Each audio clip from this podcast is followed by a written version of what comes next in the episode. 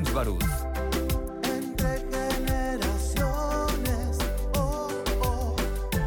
Muy buenos días, este es tu programa Entre Generaciones, el único a nivel nacional con una perspectiva generacional en donde debatimos distintos miembros de cada generación.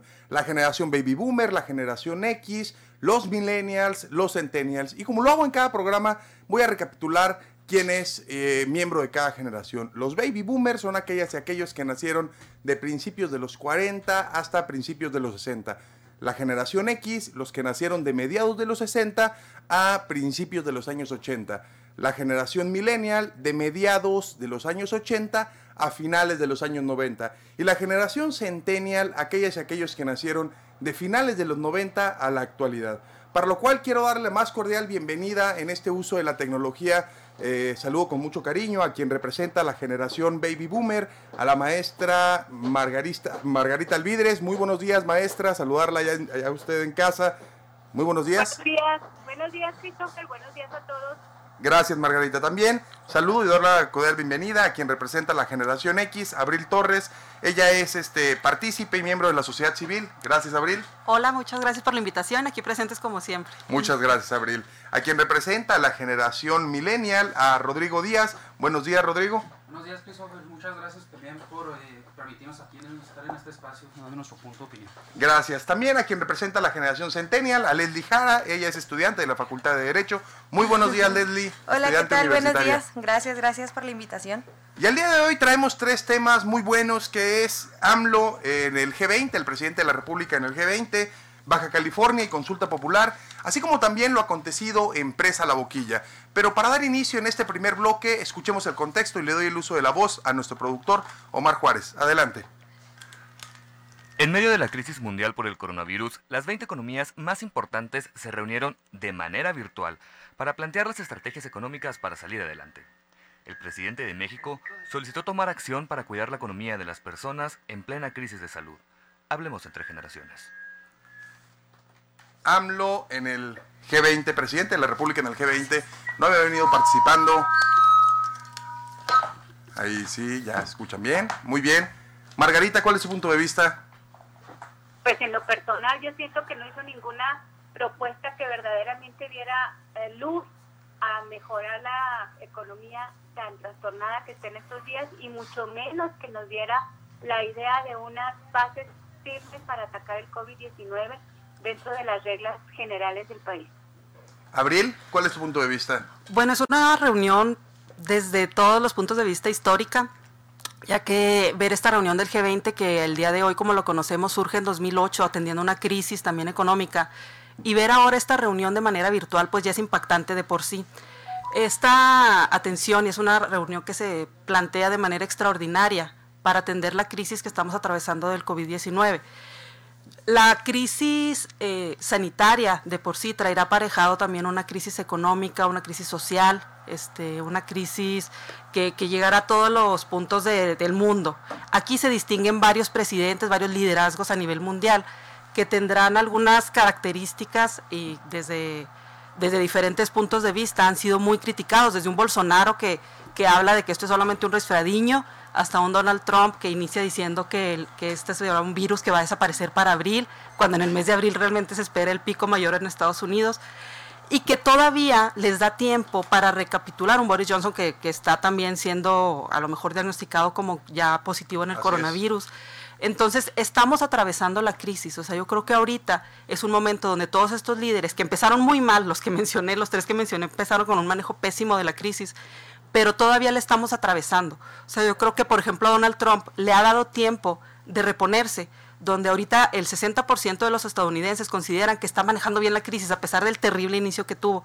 Entonces yo creo que la participación del presidente Andrés Manuel eh, sí fue mm, en este mismo sentido, donde la ONU recomienda, hace ciertas recomendaciones, que sale de aquí, dicen ciertos aspectos que debemos de tocar, y el presidente, pues la verdad es que el discurso es similar a los que se presentan todos los demás.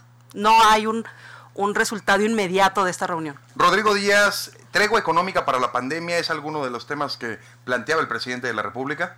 Sí, exactamente, pues también eh, determinar que esta reunión pues es de los líderes de los países más importantes tanto económicamente como socialmente. Pues, representan un 85% del Producto Interno Bruto a nivel mundial. Entonces las decisiones que se toman aquí dentro de este tipo de reuniones, que es la primera que, en la que participa el presidente Andrés Manuel López Obrador, eh, da una propuesta a la ONU de que garantice que todos los medicamentos y los aparatos lleguen por igual a las naciones, porque pues, tenemos por entendido que las potencias mundiales son los, los primeros en utilizar el uso de estos aparatos porque son los primeros que desarrollan esta tecnología.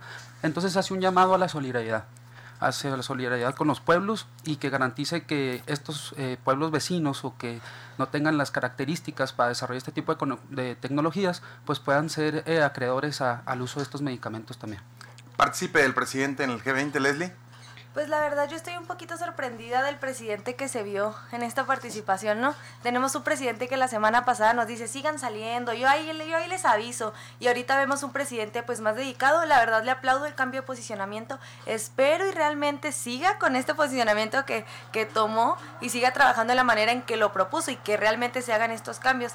De acuerdo con lo que dice aquí Rodrigo sobre lo de los la petición a la ONU. Yo creo que debemos de imitar también un poquito aquí en nuestro país vecino con el con la actividad que están haciendo con el sistema Polo, algo así, se están están realizando una actividad entonces digo, qué padre que están poniendo a todas las empresas a generar también ellos, que todos están, todas las empresas que se encuentran en Estados Unidos están siendo empáticas y están haciendo todo lo posible para erradicar esta pandemia. Entonces digo, ojalá y en México podamos replicar un poquito sobre la, la actividad que se está realizando en Estados Unidos. Margarita, mencionaban que no al cierre a fronteras de medidas arancelarias. ¿Cuál es su punto de vista? No podemos ser tan mm, poco tan incongruentes con este tema por supuesto que estamos hablando de que hay medidas arancelarias que hay que detener en este momento para que no se detenga el, el flujo de bienes e insumos que requieren los países en general. Tendríamos que tener una política más abierta en general, no a los a, no a generar más aranceles o más barreras de ese tipo. Sin embargo, creo que debemos ser congruentes con todo lo demás. Si vamos a abrir fronteras, debemos abrir todo lo demás. El TAT ahorita está solicitando que la gente pague sus impuestos cuando muchos no estamos generando en este momento ingresos.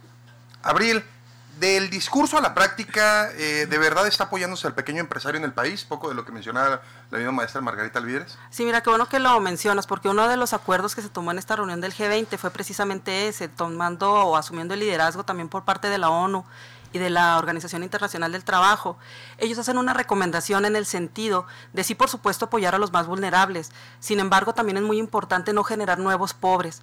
Eh, para esto es importante blindar el empleo.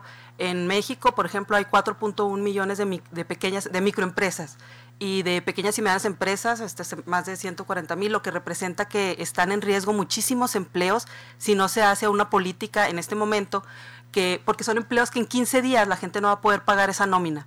Entonces es importante que el rescate empiece desde ahorita y esa es la recomendación, en ese sentido va la recomendación dentro del G20 y creo que el día de hoy estuve observando la mañanera y el presidente anunció que se iba a presentar un plan, estamos en espera para... hoy en la tarde. Ajá, esperemos que sea en ese sentido. Rodrigo. Pues se tienen que implementar los mecanismos eh, necesarios para poder cuidar la economía de las grandes, de las medianas y de las pequeñas empresas sobre todo, porque porque pues los más afectados ahorita eh, al final del día pues son aquellas personas que se encuentran dentro de la economía informal, ¿verdad? Aquellas personas que tienen un puesto de tacos, aquellas personas que venden paletas, que tienen un tianguis, son personas que viven al día. Ellos no tienen certidumbre realmente hasta dónde se pueda generar este tipo de problemática que ahorita es el virus, el COVID-19. Entonces tenemos que apoyar desde las bases, desde los de más abajo y también buscando los mecanismos necesarios para que las grandes empresas transnacionales cuiden a sus trabajadores y no les den para su casa, ¿verdad? Con un 50 o un 25% del sueldo que ellos perciben. Leslie. Pues la verdad yo pienso que también como ciudadanos nosotros tenemos que apoyarnos, ¿no? No cargarle también todo al, gobierno, sino que de hecho nosotros, bueno, como jóvenes en Twitter estamos haciendo... Sí, igual era más joven de aquí a la mesa, estudiante de la Facultad de Derecho. Entonces, en Twitter lo que estamos haciendo es de que pues hago un hilo de todas las personas que ahorita en Chihuahua tienen este su negocio propio, ¿no? Entonces nosotros, por ejemplo, en lo personal yo sí estoy consumiendo, prefiero consumirle a mis amigos que tienen una pastelería o, comprar una pizza de algún negocio chiquito, para nosotros también apoyarnos como sociedad y no solo cargarlo solo al Estado, ¿no? De que trae metido ya un trabajo, un proyecto realizado. Nosotros también tenemos que solidarizarnos con también esas empresas, esos pequeños negociantes, para ayudarlos y apoyarnos entre nosotros. Dice JF Medrano vía Facebook Live que todos en el G20 buscando soluciones de la solución económica, pero ¿qué piensan de la cancelación de los permisos de la embotelladora de grupo Castellum Corona en, eh, en, Baja California? Eso lo tocaremos en el siguiente bloque para que no se, no se pierda este programa. Pero a ver, ahora la siguiente pregunta, y lo pongo aquí sobre la mesa, eh, sobre todo Margarita, ¿Qué hacer? ¿Qué se está haciendo? Por una parte vemos cómo el presidente hace planteamientos de la no especulación, de la, este, del no cierre de fronteras, de una tregua económica, de la economía preferencia para los pobres, apoyar a la microempresa, familiares, pero por otra parte eh, vemos cómo eh, continúa con una serie de actividades que permiten que los mercados sigan especulando sobre algunos contenidos. Incluso hoy en la mañanera se platicaba eso. ¿Qué opinas, Margarita? Bueno, yo creo que no podemos sesgar nada más que el apoyo debe de ser a la gente que tiene economía informal, para empezar. Yo creo que también tienen que tener acciones para fortalecer a lo que es la empresa formal, que debe de mantener los empleos, aunque le despache la gente a su casa, con la responsabilidad de cubrir los salarios para que la economía siga girando. Todos necesitamos comer y todos necesitamos hacer de alguna manera las actividades, aunque sea desde casa, para que esta rueda económica no pare. La especulación, ese es un tema que siempre se da en, temporadas de crisis y se deben de plantear reglas de carácter general que permitan que no llegue a, generar grandes em, disgustos o problemas a la, a la población en general, sobre todo los que estamos recluidos en nuestras casas. Así es. Abril. Sí, yo creo que es muy importante eh, precisamente el tener este liderazgo donde nos muestra la ciudadanía cómo debemos de comportarnos.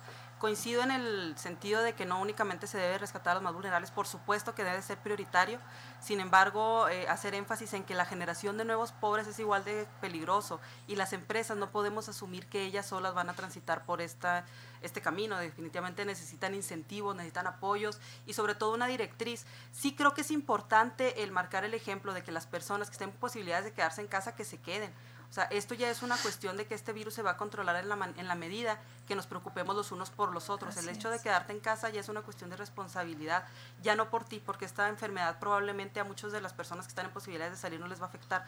Es por una cuestión comunitaria, de ver por la sociedad. Entonces yo creo que el liderazgo de nuestros representantes debe de ir en ese sentido. Rodrigo. Sí, pues como lo mencioné anteriormente, se tiene que hacer valer el liderazgo de las, de las naciones más poderosas aquí del mundo que están incluidas en el G20 no a la especulación, generar certidumbre entre los líderes mundiales con respecto a lo del petróleo, que está la confrontación entre Rusia y, Arabia Saudita. Así lo que decía el presidente es que no utilicen el precio del petróleo para afectar a la economía de los pueblos. Exactamente, de por sí ya le estaba afectando, ¿verdad? Tenemos el precio del crudo ahorita 13, 14 dólares, cuando en el gobierno... En el más bajo. En el más bajo de la historia, cuando con Felipe Calderón estuvo casi en los 100 dólares por barril. 130, 120. 130, 120. Entonces, no hay, que, no hay que crear especulación, hay que crear certidumbre con el apoyo del liderazgo de estas naciones y del mundo y también ser solidarios con las personas que no se pueden quedar en casa, no es una irresponsabilidad por parte de ellos, más bien es una necesidad de poder buscar el pan de cada día, porque como dicen, si no me muero del virus, pues me muero de hambre, entonces tenemos que buscar la chuleta de cada día. Leslie. Pues la verdad yo pienso que más que nada es una petición a nuestro presidente, ¿no? Que por favor se mantenga en la posición que tomó y que se mantenga en esa actitud, porque a mí me, para mí fue sorprendente ver un presidente tan distinto, tan decidido, que ahora sí se quiere fijar en los expertos y no en dos estampitas que sacó de la bolsa, ¿no? Entonces la verdad para mí más que nada es una petición al presidente que nos dé certidumbre también a nosotros como ciudadanos y que nos haga creernos que esto es en serio, porque no nos lo estamos tomando tan en serio, porque estamos viendo que desde arriba no se están tomando las medidas necesarias. Para cerrar este bloque y como última reflexión, Margarita, tu punto de vista. Reglas claras para jugar. Abril. Me gustaría que fueran canceladas ya las giras presidenciales y que se hubiera un canal de comunicación distinto con el pueblo. Rodrigo. Comunicación continua entre los líderes mundiales. Muy bien. Leslie. Consistencia política. Muy bien, continuamos entre generaciones, segundo bloque, consulta popular para en Baja California. Adelante.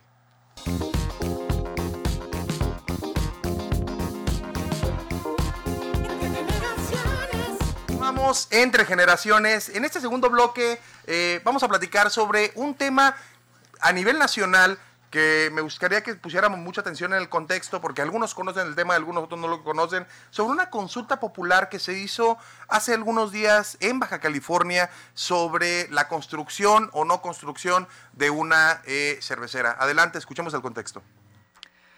Hace algunos días, en Baja California, se realizó una consulta popular sobre la operación de la cervecera Constellation Brands. Con una participación menor al 5%, se decidió darle para atrás a la operación de la planta, que ya tenía una inversión de 1.400 millones de dólares. En una economía global que sufre, esto podría enviar un mensaje negativo sobre invertir en México. Hablemos entre generaciones.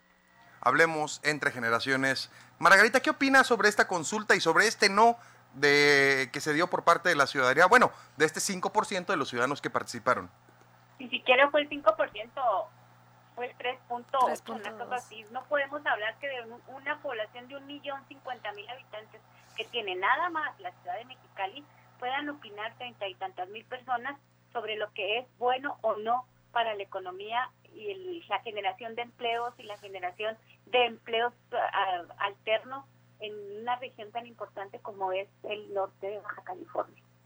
Abril como siempre, este tipo de problemas tiene un alto grado de complejidad. El quehacer político nunca es sencillo y siempre hay que ver los diferentes puntos de vista. Un punto yo creo que importante a destacar es que este es el resultado de años de, de una confrontación que ha habido en Mexicali por la construcción de esta planta. Eh, Mexicali resiste, por ejemplo, por hablar de un grupo organizado de la sociedad civil que durante muchos años se había estado manifestando, defendiendo el agua de Mexicali, entraron en controversias desde el punto de vista legal, no pudieron llegar a un acuerdo que les favoreciera, por lo cual se lleva a cabo esta consulta. Efectivamente es a mí lo que me gustaría analizar es la poca participación ciudadana con un mecanismo que está diseñado para empoderar a la ciudadanía. Quizás está muy pobremente ejecutado, hay que reconocer esa parte que, el, mecanismo no, se ejecutó de la manera correcta y quizás por eso fue tan baja la participación. Sin embargo, era un tema que sí daba para la participación ciudadana, ya que ha habido marchas, o sea, me parece que en 2017 reunieron hasta entre 80 mil y 100 mil personas en una marcha, sin embargo no se tuvo la capacidad de esta movilización se tradujera en la votación. ¿Para qué es, cómo es importante que se lleve a cabo una consulta ciudadana? Debe haber debate público, debe estar la ciudadanía informada para propiciar que la gente acuda a las urnas. Entonces, por alguna razón, las personas no están asistiendo a emitir su opinión. Yo creo que esto es digno de analizarse, o sea, ¿por qué la gente no acudió? Y efectivamente, los pocos que acudieron estuvieron en contra de la construcción y finalmente, aunque no era vinculatoria, se decide eh, que no se va a llevar a cabo. Sí se está escuchando a cierta parte de la población. Ahora, estamos hablando del movimiento en, en, cuanto a la lucha social. Sin embargo, también es muy importante escuchar al sector empresarial que están diciendo, está muy poniendo en riesgo la economía en un momento sumamente crítico en nuestro país, que esperamos que va a haber un golpe económico tremendo. Entonces yo creo que sí es un mensaje, o sea, no hay que desdeñar tampoco la opinión del empresariado, que ellos también están resguardando, como hablábamos ahorita, el empleo de cientos de personas. Por supuesto que hay que cuidar el agua, pero también el empleo, y yo creo que ese es el quehacer político, el poder tener el consenso de todos los actores. Rodrigo. Bueno, lo que yo creo que son eh, mecanismos que está implementando nuevos el gobierno de la República, ya tuvimos ahí la la votación con respecto al aeropuerto, vemos este ejercicio aquí de nuevo con, con, el tema de Constellation Brands. Entonces considero que ahorita, como lo comentó el presidente Andrés Manuel López Obrador, no se puede dar un permiso de aguas en un lugar donde escasea el agua, que es Mexicali. Es por eso que eh, las personas eh, oriundas de, de, aquel lado están en contra de un proyecto que sí, económicamente tiene un impacto importante dentro de la región, pero ambientalmente y por el tema del agua, que es un tema que escasea por la cuenca del río Bravo, que muchas veces tienen, eh, tienen escasos recursos de líquido tan vital que es el agua para su producción agrícola. Entonces, hacer una empresa como la que está aquí en Mioking, que también hay una empresa igual, que es de 600 a 1000 empleos directos, pues va a generar un desabasto de este líquido tan vital y va a generar también un desastre natural. Entonces, ellos están velando por algo tan importante que es el líquido, que es el agua, viendo a futuro y no yéndose a lo corto, ¿verdad? Porque mencionábamos también, eh, me puse a investigar bastante sobre este tema con amigos que son eh, de allá y me dicen, hay empresas que han más de 10 mil, em, hay tres empresas que es Jumex, es Abritas y es Que se encuentran en Mexicali que dan más de 10.000 empleos directos. Esta empresa pretende dar de 600 a 1.000 empleos directos y utilizan solo un cuarto de los millones de metros cúbicos que pretende utilizar eh, Constellation Brands. Entonces hay que poner las cosas sobre la mesa, qué es vital, qué no es tan vital, qué puede ayudar y qué puede afectar. Leslie. Pues a mí lo que me llama la atención es que dicen que encontraron varias irregularidades en los documentos para la realización de la, de la empresa. Entonces yo creo que no era tan necesario cancelar todo creo que tenemos la suficiente capacidad este, de asesores y de expertos como para corregir esos daños, como para decir, ok, ¿sabes qué? Podemos reducir el nivel de agua, porque la Sermarnat y el, el gobernador de Mexicali dijeron que sí tenían la suficiente agua como para que se realizara la empresa. Entonces yo creo que la corrección a tiempo y la guía de la empresa nos hubiera ayudado mucho con la inversión y pues estamos hablando, de, estamos en una época de crisis, ¿no? Y ahorita lo que estamos haciendo es simplemente decir, no, sabes que muchas gracias, pero a México ya no vuelvo porque ya pasó, ya tengo el antecedente de un aeropuerto, ya tengo el antecedente de, una empresa cervecera. Entonces, las próximas empresas extranjeras van a dudar en invertir con nosotros porque no les estamos dando una certidumbre a los Margarita, ¿podemos darnos el lujo de rechazar la operación de una cervecera internacional eh, que busca generar empleos efectivamente? Y retomo lo que dice Rodrigo, ubicándolo su exacta dimensión, ¿cuántos empleos eran los que iba a generar eh, ante, este, hasta, ante esta pandemia mundial, Margarita? Yo creo que los empleos directos son muy importantes, pero todos los indirectos todavía generan una certeza de crecimiento económico en la zona. Para mí, la verdad es que no se debe de haber iniciado un proyecto como ese sin todas las bases y estudios de mercado y estudios ambientales como lo deben de haber hecho ellos. Yo creo que no podemos estar jugando con la implementación de una serie de, de pues de solicitud de inversión para hacer crecimiento en algunas zonas, los gobernadores lo hacen y luego resulta que tenemos que dar la cara de que fíjese que dijo mi mamá que siempre no, por X razones. Lo que creo que es muy importante y que lo comentaba esta chica Abril es que la consulta popular debe de estar reglamentada de alguna manera. No podemos estar jugando a que por 30 mil personas o 38 mil personas que opinan sobre un tema que a lo mejor ni lo conocen, estemos teniendo que hacer una serie de ajustes en proyectos que ya estaban planchados. Esa es mi opinión. Yo creo que lo más importante de esto es que las consultas populares, como lo decía aquí el joven, este, es una novedad, está bien, pero tienen que tener reglas más claras. No se pueden tomar decisiones con una participación tan baja como un 3.8%. Tenemos el ejemplo aquí en Chihuahua del tema del alumbrado público, en donde para ser vinculante tiene que haber un porcentaje de participación y de ese porcentaje eh, se tomará la decisión.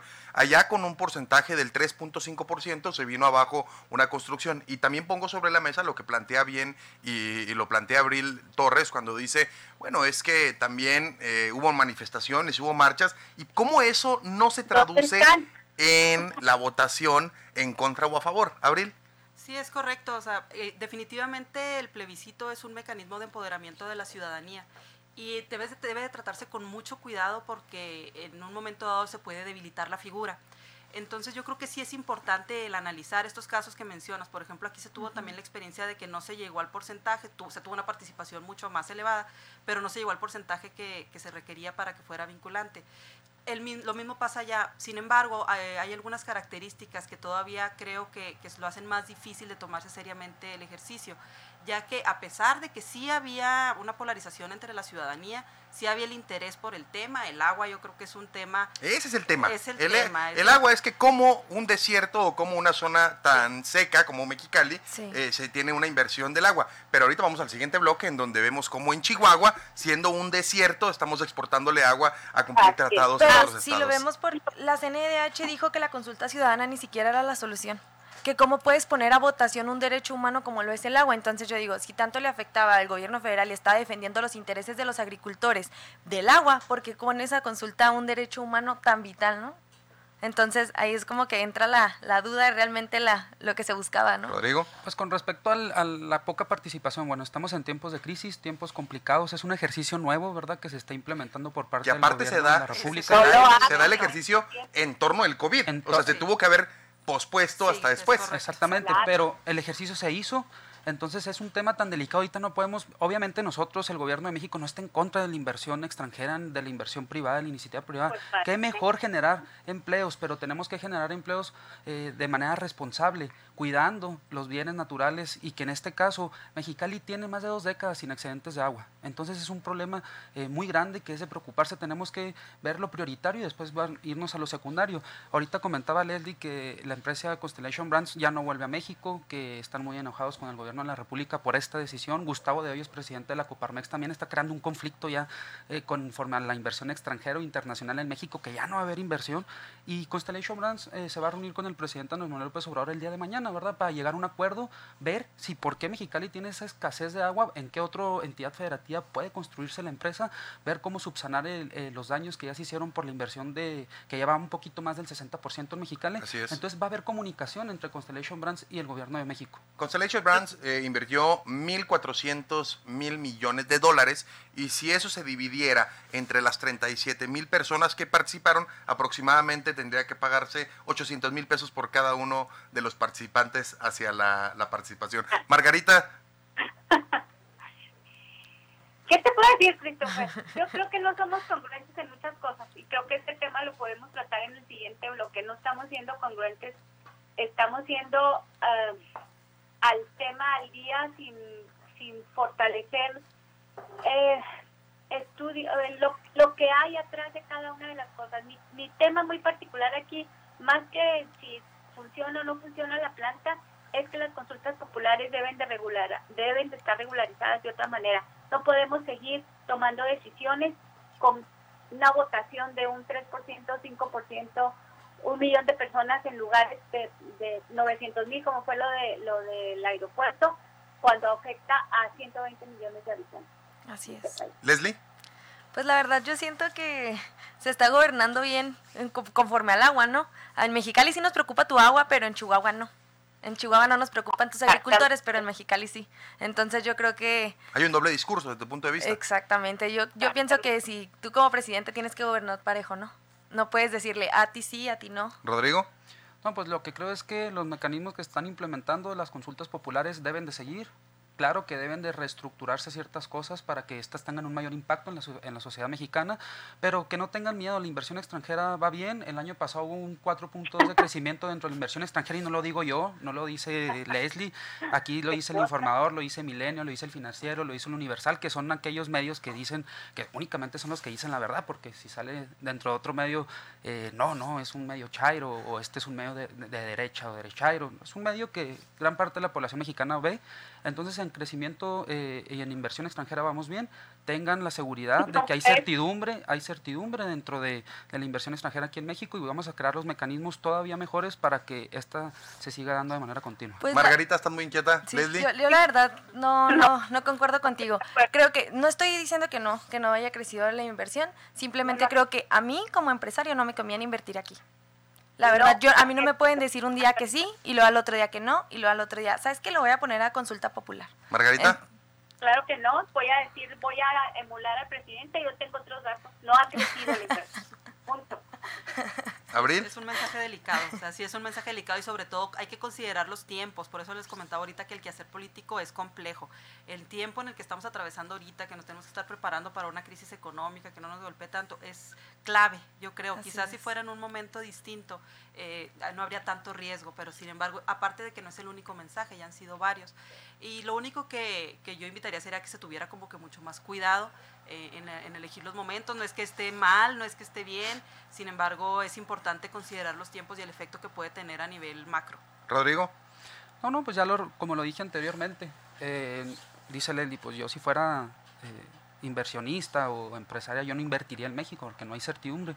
Pues está viendo que sí lo hay. Los permisos que se dieron por parte de Constellation Brands fueron de la administración anterior y eran permisos que tenían que dar la federación, no el Estado, y lo dio el Estado. Entonces, como lo comentó también Leli, eran contratos que tenían muchas deficiencias, que había corrupción, había que re reestructurarse los contratos y cuidar, como ya lo mencionamos anteriormente, el agua es algo vital, es importantísimo. A pesar de la generación de empleos, es un lugar donde escasea el agua, es por eso que tenemos que cuidarles, por eso que las personas de Mexicali, como lo dijo Abril, salieron a las calles en contra, en movilizaciones en contra de, de, la realización de esta empresa. Entonces lo vimos ahí en el impacto. Obviamente no hubo la participación que esperábamos, pero los mecanismos se están dando y vamos a ir en aumento. Leslie, pero mencionaban ahorita el doble discurso, es decir, en Chihuahua sí te quito el agua, pero en Mexicali te cuido el agua. Exactamente. La verdad pienso que como dice Abril, no fueron las formas, ni fue la manera correcta, ni, el, ni mucho menos el tiempo en una época de crisis que estamos viviendo como México económicamente y que se viene peor, ¿no? O sea, que apenas vamos empezando con esta crisis. Entonces, la verdad, sí, sí tienen que tener mucho cuidado, y más el presidente, ¿no? Porque, o sea, yo también soy, soy su gobernada, entonces, para mí, le pido que, por favor, así como gobierna para Mexicali, gobierne para los agricultores de Chihuahua, que el agua también aquí escasea, que también nosotros somos desérticos, que también aquí hace falta y que también aquí hay muchas familias que dependen de la agricultura. Entonces, la verdad pienso que se debe tener un poquito de sensatez en ambas decisiones. Rodrigo. No, pues creo que lo de Mexicali pues no es eh, en sí relevante para el tema de Chihuahua que ya vamos a tocar en el siguiente bloque. Son cuestiones totalmente distintas, son panoramas muy distintos. Ahorita vamos a tocar platicar sobre ese tema, pero como ya lo dije, la inversión ahí está el acercamiento que tuvieron los directivos de Constellation Brands con el gobierno de la República y el gobierno de la República con ellos se va a dar el día de mañana. Muy probablemente va a anunciar el, presidente Andrés Manuel que la inversión se va eh, y los daños se van a subsanar y se va a crear la empresa en otra entidad federativa donde el agua no, no escasee y no tenga más de dos décadas que no hay ni siquiera un tipo de excedente. Margarita. Otra lana que vamos a pagar, a devolver. Abril. Sí, sí, este, ese, es el tema, ¿no? De que si lo reunimos con lo del aeropuerto y, el, el Tren Maya, etcétera, es una serie de decisiones. Sin embargo, bueno, yo espero, quiero ser positiva y esperemos que de la reunión de mañana salga algo bueno, donde efectivamente se pueda conservar la inversión, porque sería un mensaje buenísimo el que pudiéramos conservar esa inversión para el resto del mundo sería un muy buen mensaje. Ojalá se logre, les digo, el quehacer político del presidente el día de mañana va a estar siendo visto con lupa y esperemos que tenga resultados positivos. Exacto, es lo que yo no estoy en contra de las decisiones y la verdad me da mucho gusto que se replantee porque es algo muy importante para nuestro país, no, no es una inversión de cinco pesos. Entonces, son 1.400 millones de dólares. La verdad pienso que ojalá y se llegue a un acuerdo y ojalá y se siga con, con el plan y con la inversión que ya se tenía. Así Rodrigo. Sí, pues también ya lo mencionó ahí, ya salieron, ya saltaron los, los gobernadores de, independientemente del partido político, el gobernador de, Nayarit ya dio, eh, abrió las puertas a esta empresa, dijo aquí el agua, nos, nos, nos sobra agua, entonces aquí pueden venir a, instalar sus empresas y a generar empleos aquí. Entonces seguramente el presidente de la República, en cooperación con los eh, gobernadores, donde el, agua excede y, abunda, va a tener un acercamiento con ellos y ver cuál es el lugar eh, geográfico más más importante y donde se pueda generar esta empresa. Margarita. Espero que lleguen a un acuerdo donde la, eh, la región no padezca de falta de, y crecimiento, de falta de empleos y crecimiento económico. Leslie. No, pues ojalá y se llegue a una solución al respecto. Muy bien, vamos a un corte comercial para darle más tiempo al siguiente bloque, que es el tema local, el tema estatal, sobre el agua de la presa Boquilla. Regresamos entre generaciones.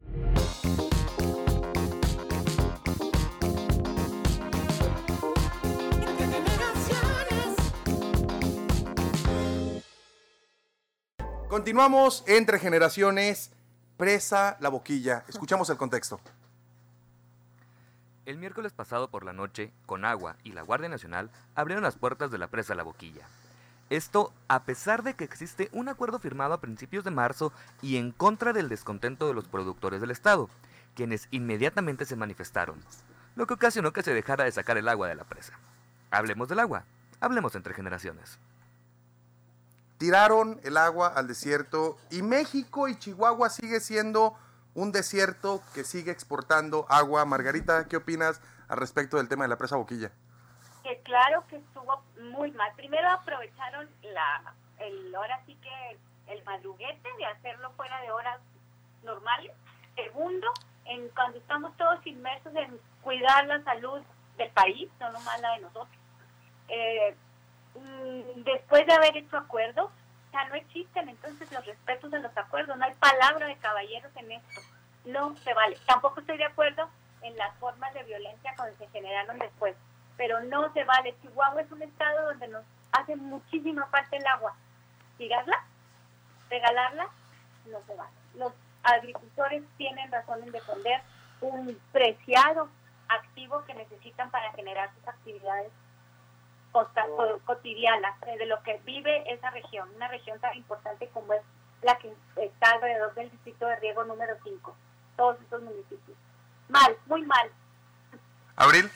Sí, yo creo que fue una decisión bastante equivocada por parte de Conagua de abrir este, la, la, presa porque definitivamente fue conmovedor ver cómo los agricultores de la región se tuvieron que reunir y tuvieron que hacer toda esta serie de manifestaciones violentas que si bien es cierto la, violencia genera más violencia, pero es importante decir que realmente no les quedaba de otra. O sea, era importante que las negociaciones se hicieran con las compuertas cerradas, porque si no, pues iba a vaciar la presa, ¿no? Así de simple. Entonces era importante que se, que se tomara una decisión en ese momento, que se lograran cerrar las compuertas como se hizo, para poder retomar las negociaciones. Sí fue una decisión muy equivocada porque estábamos precisamente todos distraídos atendiendo una crisis sanitaria muy compleja y el hacer que la gente salga en estos momentos, en esta situación tan compleja, eh, pues sí conmueve.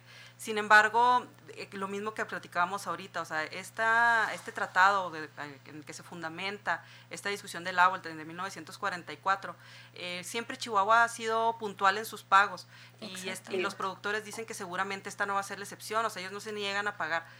primer, en primer lugar, ahorita este, quizás no es el mejor momento para llegar a, allá el, el pago inmediato, por la crisis que estamos atravesando. En segundo lugar, todavía tienen algunos meses de, margen para poder efectuar el pago. Y en tercer lugar, eh, eh, la, deuda no se niega. Ahora estamos esperando en Chihuahua en próximos meses que va a ser la temporada de lluvias y que con los excedentes es con lo que tradicionalmente se ha pagado. Entonces, yo creo que los productores tienen razón.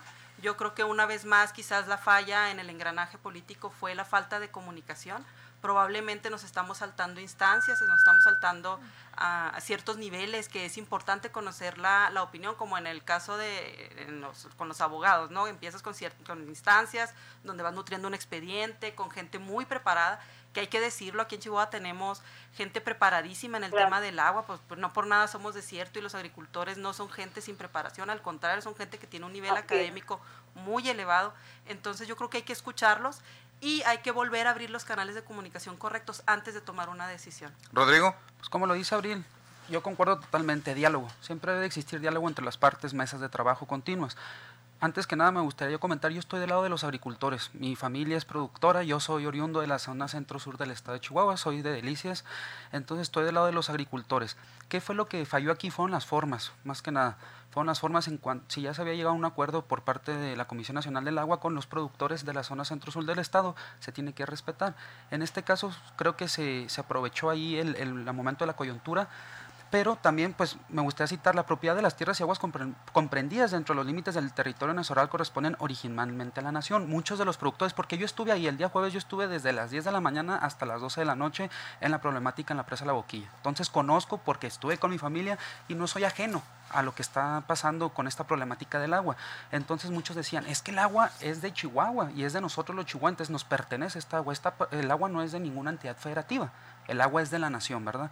Y el gobierno de la República no puede gobernar solamente para el estado de Chihuahua, sino que tiene que no puede ser ajeno a las necesidades también que tienen otras entidades federativas, en este caso Tamaulipas y anteriormente que se, que se manejaba también Nuevo León, ¿verdad?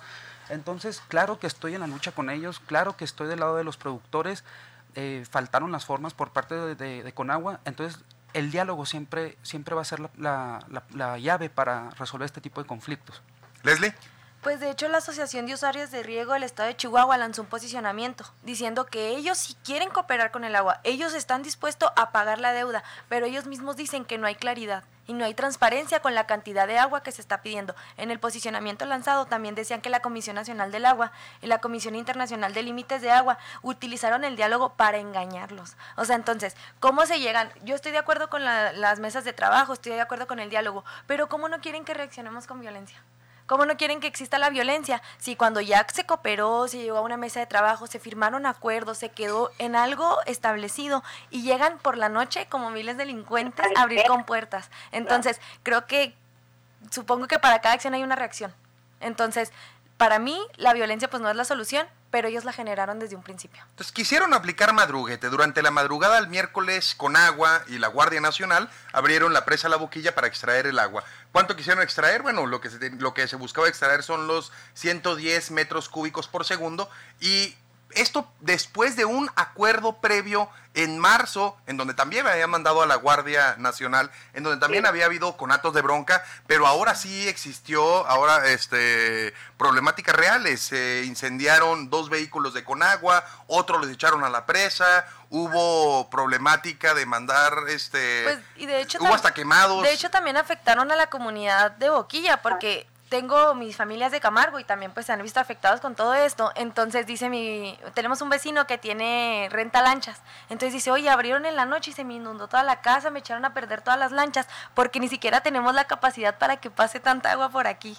Entonces, o sea, también hay que tomar en cuenta que las cosas no se hicieron correctamente. Era para decirle a toda la comunidad aledaña de ahí de, oigan, ¿saben qué? Va a pasar esto, vamos a tomar estas decisiones para que ustedes también prevengan sus negocios, porque hay muchísimos negocios ahí en Boquilla referente al agua. Es que lo hicieron mal, o sea, lo hicieron la madrugada. Tronaron un acuerdo previo. Mandaron a Guardia Nacional y con agua a, a horas de la madrugada, en vez de hacerlo de manera transparente. ¿Qué ocultaban? No lo sabemos. Pero ¿por qué lo hicieron de esa forma? Yo creo que porque era evidente que no iban a respetar el acuerdo que ellos mismos habían firmado en el pasado mes de abril. Yo aquí pongo algo sobre la mesa retomando lo que planteamos en el, en el, en el bloque anterior, Margarita. Entonces, se hacen unas acciones eh, en, en Mexicali y otras acciones en Chihuahua. Efectivamente, como lo dice Rodrigo, eh, todo pertenece a una nación y por eso somos los Estados Unidos mexicanos. Pero Margarita, acciones por un lado y reacciones por otro lado. Oye, parezco disco rayado cada vez que participo contigo, pero sigo insistiendo en que somos, en que somos resultado de una gran incongruencia. No tenemos doble discurso como lo dijiste hace rato. No puede ser posible. Estamos en el mismo barco, el mismo río que alimenta, a, que se quejan ahorita de que Mexicali no tiene la suficiente agua, es lo mismo que nos llega a nosotros. Los agricultores generan o usan 48 metros cúbicos por segundo, es lo que necesitan para mantener sus sus procesos de, cultivos en los en los ciclos de primavera y de verano. Hace muchos años les cancelaron el otoño-invierno precisamente por la falta suficiente de agua. Mide, con agua mide todos los días los excedentes para saber qué es lo que vamos a poder dar. Eh, eh, tenemos hasta octubre para poder entregar ese tipo de agua. ¿Por qué? ¿Por qué esa manera tan oscura de castigar a, un- a una comunidad que verdaderamente trabaja y trabaja con ganas, que tienen años haciéndolo y que han hecho de esa zona una zona próspera, que nos además nos alimenta a todos los demás, no lo más al Estado, sino a muchas otras regiones del país. No se vale. La incongruencia es lo que prevalece en esta administración federal. Rodrigo. Sí, bien, como lo comentan, el- estuvimos en una reunión donde estaba, ahí- ahí estaba presente el presidente del módulo quinto, que es de los más importantes de, de la zona centro-sur, ¿verdad? Es donde se encuentran ahí eh, la distribución de los riegos para, los, para las cosechas, los sembradíos. Salvador Alcántar, que él es el presidente, entonces comenta, agua hay, agua sí hay. El problema es que aquí lo que se está pretendiendo es pagar esta deuda. Bueno, lo, lo- la deuda del 44 no hay Es- ningún problema, es. no hay ninguna problemática, sino dar los excedentes Así es. al estado de Tamaulipas después del ciclo agrícola que termina en noviembre. Entonces, el acuerdo ¿Por qué hacerlo fue eso. ahora? El Es acuerdo fue ese. ¿Por qué hacerlo ahora si todavía no se termina el ciclo agrícola Exacto. y de esta forma en la madrugada mandando la Guardia Nacional? Fue, fue donde existió el rompimiento, ¿verdad? Del acuerdo. Entonces, pero agua sí hay. El, el problema aquí fueron las formas, como ya lo mencioné anteriormente, eh, por ayudar al estado de Tamaulipas, porque no podemos ser ajenos también con las producciones. Y es, de hecho, se comenta que el, el consumo de, agua en la mancha urbana ya llegó a su límite. Entonces, ya, no hay excedentes para poder tener un ciclo agrícola de la manera más normal posible. Entonces, tenemos que ser eh, solidarios con los estados vecinos, pero también garantizando siempre eh, los ciclos agrícolas del estado de Chihuahua, siempre al lado de las y de los chihuahuenses, porque como yo lo comenté anteriormente, mi familia se dedica, son productores de primera mano, conozco el problema, estoy con ellos, pero como lo dije, hay que buscar el diálogo, crear mesas de trabajo continuas donde estén los tres niveles de gobierno, tanto gobierno de la federación, el estado y el municipio, eh, que se vean afectados con esta decisión, que bueno, ya esa decisión ya se echó para atrás, ahorita las compuertas están a 48 metros cúbicos eh, por segundo, no a 120 como se abrieron durante probablemente unas Durante, 10 horas. así es. 10 Desde horas. la madrugada hasta las 9 de la mañana. Entonces ya está resuelto ahí, ya nada más hay que buscar ese acercamiento con todas las instancias y las instituciones eh, establecidas para el manejo de las aguas en México y siempre por lado del diálogo, es- repruebo totalmente a aquellas personas que están sacando tajada política de este tema y pues como ya ahorita lo vemos y lo platicamos eso ya más. Acaba de tocar un tema fundamental y lo iba a poner sobre la mesa. aquellos si quieren sacar raja política de esto, como algunos actores políticos, vimos como este, el senador de la República por Chihuahua, Gustavo Madero, dijo, tiraron el agua del desierto, luego vimos como algunos diputados federales, algunos presidentes municipales que ahora andan huyendo porque aventaron piedras a la Guardia Nacional y, hay denuncias por parte de la Fiscalía General de la República. Eh, también, ¿qué, ¿qué opinión les merece estos personajes que buscan sacar raja política porque se avecina, se avecina el 2021 donde hay cambio de gobernatura? Abril. Sí, bueno, yo este, parafraseando lo que dice aquí mi compañera la maestra Margarita, yo también parezco disco rayado, pero yo creo que el quehacer político debe ser muy fino. O sea, por un lado, sí creo que los representantes populares deben de responder a una necesidad de la población. Definitivamente me molestaría mucho verlos ajenos a las problemáticas, sentados en su oficina, en sus escritorios, etcétera. Pero sí hay que ser muy finos. O sea, también luego la gente, la verdad es que ya está muy consciente eh, está informada, tiene esa sensibilidad de que cuando ve que una persona está haciendo ahí por aprovechar, definitivamente yo creo que le sale peor. Está como lo del coronavirus que andan regalando gel antibacterial o, o cubrebocas sacando tajada política de esto.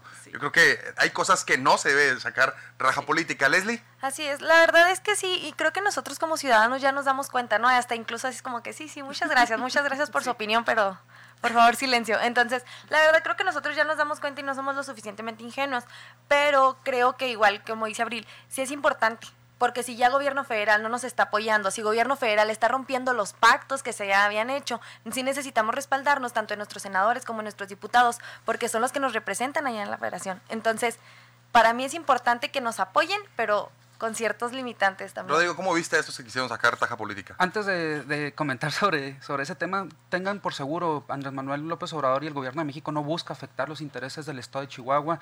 Ya lo comentó alguna ocasión, si en caso de que faltase agua, se habla con las personas, con las personas que se contrajo una deuda para que nos den tiempo para poder subsanar eh, el problema. No estamos en contra, ya lo mencionamos, estamos del lado de los productores y conforme a lo que comentan eh, de, la, de la raja política, de la capitalización política a vísperas del 2021, pues es, es inaceptable, hasta me dan náuseas. Y, y, hay que señalarlo, ¿por qué no señalarlo? Ahí estuvo el diputado por el Distrito Quinto Federal, Mario Mata, sacando capitalización política el pasado movimiento, ahí está Jesús Valenciano, diputado local, ahí está Arturo Subía, como lo mencionó Christopher, que ahorita está, está cuidándose de que no lo vayan a procesar, porque generaron violencia generaron violencia, eh, prendieron a la, gente, prendieron a las masas y no supieron cómo controlarlo y lo sé de buena fuente. El día jueves que yo iba hacia Ciudad Camargo, el diputado Mario Mata no sabía cómo controlar toda la controversia que se estaba suscitando en la ciudad de Delicia, Chihuahua. Ahí no se quemaron ni una ni dos, ahí se quemaron seis y iban por un, un, eh, un auto blindado de la Policía Federal con un valor más de 8 millones de pesos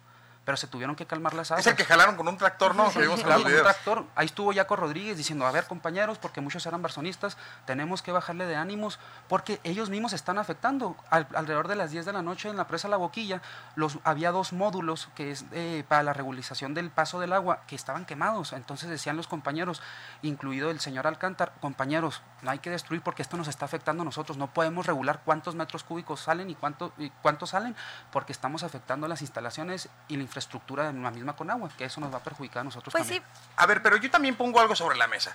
Había un acuerdo en marzo, se rompe el acuerdo después de romper el acuerdo en la madrugada eh, de manera ventajosa, aprovechando el coronavirus o la pandemia, vas y haces, eh, e intentas abrir las, abres las compuertas durante más de 10 horas, rompiendo el acuerdo de marzo. Recordemos que el presidente de la República, después de lo que pasó en marzo, dijo, no va a volver a pasar. Y ahora vuelve a pasar esto mandando a la Guardia Nacional. Es decir, lo esperaremos eh, para próximas fechas y los agricultores, ahora sí que ubicándolo solo en la lucha y en la causa de los agricultores, no de los que buscan sacar raja política, van a volver a levantarse. O sea, violencia genera más violencia. Exactamente. La verdad, yo leí muchos comentarios y estuve hablando con muchos compañeros también que son, son afectados de, de Camargo, de Meoc y así. Entonces todos me dijeron, la verdad, todos coincidieron con lo mismo. Se comportan como enemigos de nuestro Estado.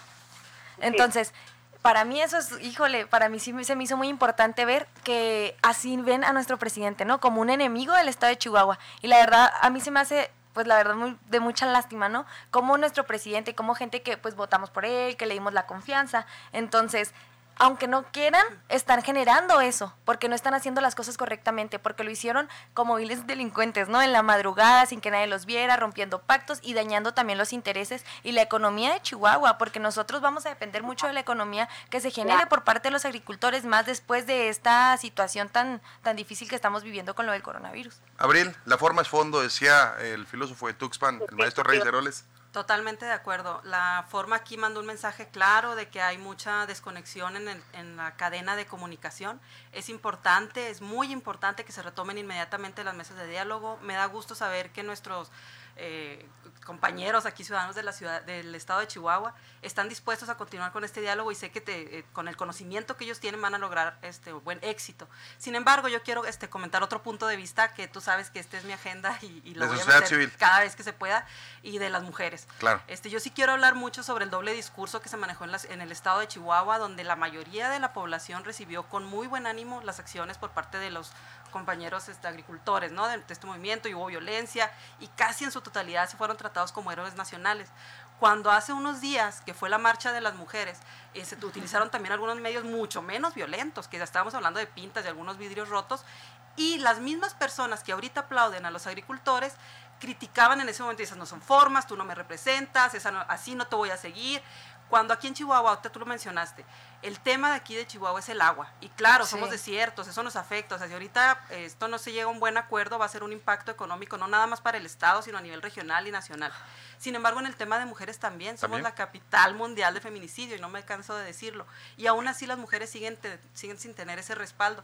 Este doble discurso yo creo que es digno de mencionar para que vean que, que sí tenemos un problemita, que no es la forma, sino es el contenido lo que a la gente le molesta, que, que nos analicemos un poquito. Y algo refiriéndose a la violencia, algo que me gustó mucho que hicieron los y que estaban en el, en el acuerdo que externaron los agricultores en el documento, decían, y vamos a seguir convocando a los ciudadanos chihuahuenses.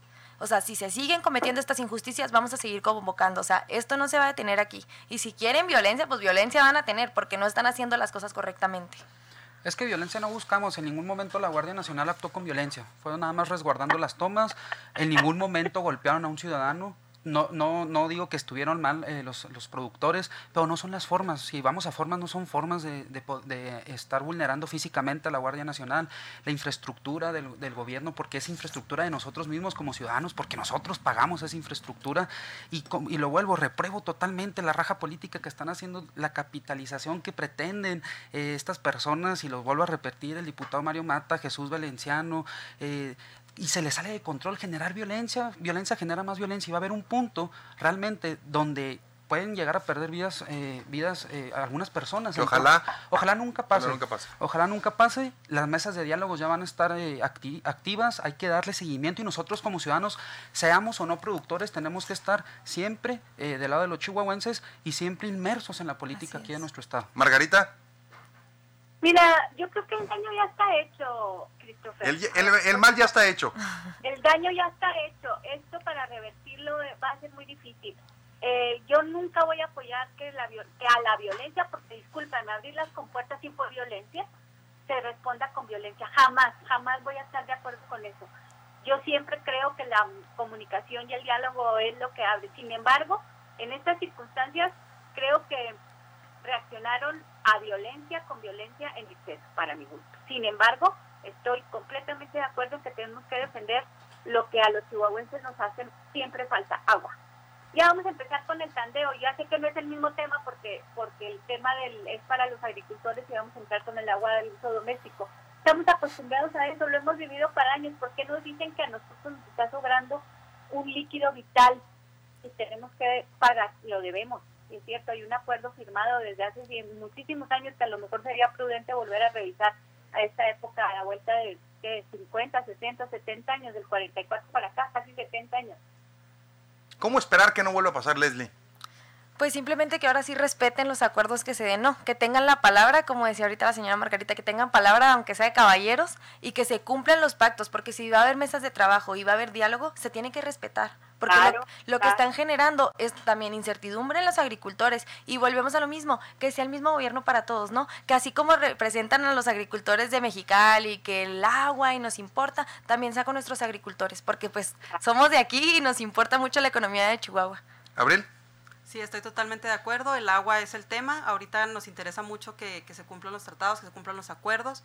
Y la gente de Chihuahua tenemos palabra y, se van a cumplir. Simplemente que queremos que se haga de manera respetuosa y sobre todo garantizando eh, la producción local y la economía de no solamente del Estado, sino regional. Rodrigo. Pues el diálogo sobre todas las cosas, seguir con el diálogo, no generar violencia, reprobar a aquellas personas que buscan, raja política de temas tan delicados, de luchas sociales. Eh, eh, tan legítimas. Legítimas, exactamente. Y comentar, el presidente de la República, ni el gobierno, ni sus representantes son enemigos del Estado de Chihuahua. Al contrario, somos aliados de todas las causas sociales que se estén dando aquí estamos con ustedes y tampoco podemos ser ajenos a los estados eh, vecinos que también se encuentran en problemáticas, siempre eh, poniendo, ponderando eh, el interés también del estado de Chihuahua, de, de las y los chihuahuenses. Margarita, para cerrar, última reflexión de manera breve, breve, breve. Hay que tener conciencia y hay que tener palabra de caballero. Los chihuahuenses la tenemos. Rodrigo. No, pues ya, ya, yo creo ya lo mencioné, este, seguir con el diálogo, estar eh, todos como equipo, como chihuahuenses unidos y sin generar violencia. Leslie. Y que las formas las tenga el gobierno federal, no tanto los agricultores, ¿no? Que ellos empiecen poniendo el ejemplo. Claro. Abril.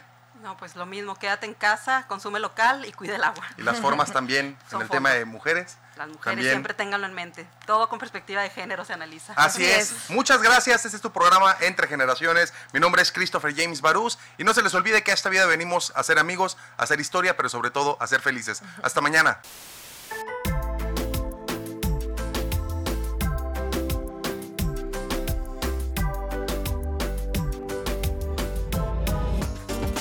Escúchanos de lunes a miércoles de 9 a 10 de la mañana. Entre generaciones, con Christopher James Barús.